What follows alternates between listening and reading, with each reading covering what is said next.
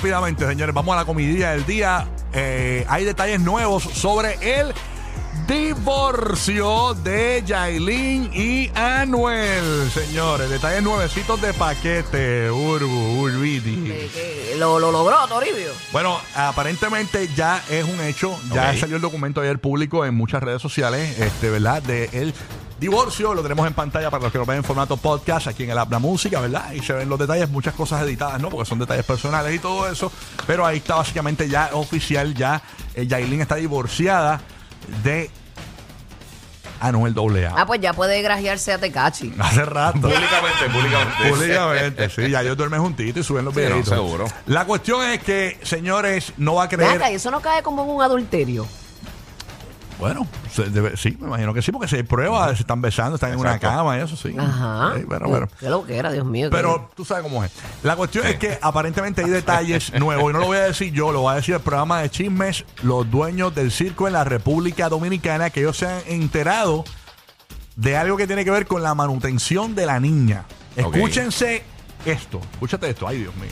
Lin eh, tenía necesidades maternales. ¿Cómo? Y dentro del acuerdo de divorcio querían hacer un acuerdo de manutención. Ok. Dicen que ella estaba pidiendo 15, 15 millones, a ver. 15 mil dólares. 15 mil dólares. Mensuales. Mensuales. Ay, y Dios, que él pero quería darle no más de 10 mil. Al final, ¿tú sabes lo que sucedió y esta yo con mañana? 5 lo hago. Sí. Mensual. Yo con 5 Oye. Tecachi le dijo a Yailin, no pidas ni un centavo, mi ¿Cómo? Que colaboradora. yo me encargo de criar mi muchacha. En efecto. Y la primicia es, esa. rico. Yailin dijo que no quiere un centavo de Noel y por eso el divorcio va a salir más Mira, rápido. yo te, yo te- yo te Eso, mira, eso, eso técnicamente es muy delicado. El tema de los padres y que de la madre. Independientemente que te te haya dicho a ti que no coja un peso o que tú no hayas querido coger un peso, la- esa sangre la lleva a Catarella de Anuel.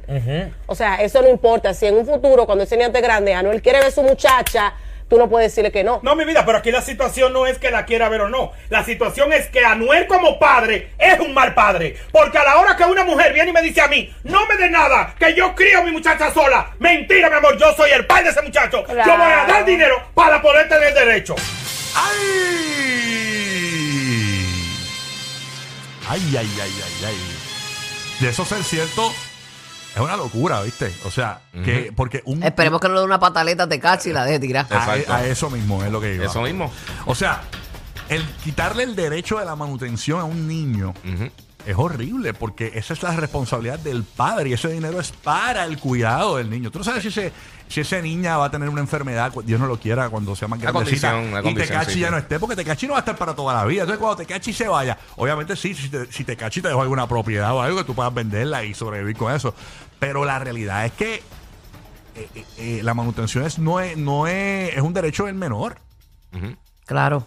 Sí, sí. Y es responsable. Está bien, pero ya tiene su carrera musical, que por lo menos por ahí se puede. No, yo sé, básicamente la fortuna de ella es como la de Whitney Houston, tú sabes. este, pero ¿qué tú Eso, crees? eso es bien delicado realmente. Cada cual elige lo que quiere. Y, pues, lamentablemente ella es la tutora de esa niña ahora mismo ella es la que decide lo que quiere hacer. Pero eh, esto es una responsabilidad compartida porque ella no hizo esa niña sola y yo pienso que, que si él quiere tener, este, él, él como quiera puede tener potestad sobre la niña aunque no la... Exacto, la- aunque no pague la mano. Exacto, sí, sí. Porque ah, eh, es la que no quiere es ella. Él no está diciendo yo no voy a pagar una, una pensión alimentaria. No, hay que ver, eh, esos son otros detalles, porque tú sabes que hay gente que, que cede en todo. Por ejemplo, eh, hay veces que tú puedes ceder patria potestad, que es para que la otra parte pueda tomar eh, decisiones, decisiones sí. en salud y todo eso.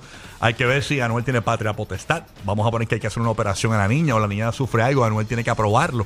Eso, eso hay O que un ver. viaje, hay que o ver- un lo que sea, viaje, sí, sí. sacarla del país, hay lo que que, ver sea. cómo, todo está, eso. cómo están esos Sí, detalles sí. y cómo está la, ra- la- Yo legalmente no, no soy abogada, no sé nada de eso, pero, pero entiendo que él, él tiene tanto derecho como ella realmente. Bueno, mira el caso que pasó con Olga Tañón e Igor González, que era un caso más o menos similar, donde Sí. yo, yo no sé realmente qué fue lo que pasó, si él renunció o ella no quiso, no sé qué fue lo que pasó ahí, pero terminó eh, eh, la niña teniendo el apellido de Denizar, este, y, y Igor no tiene nada que ver ahí.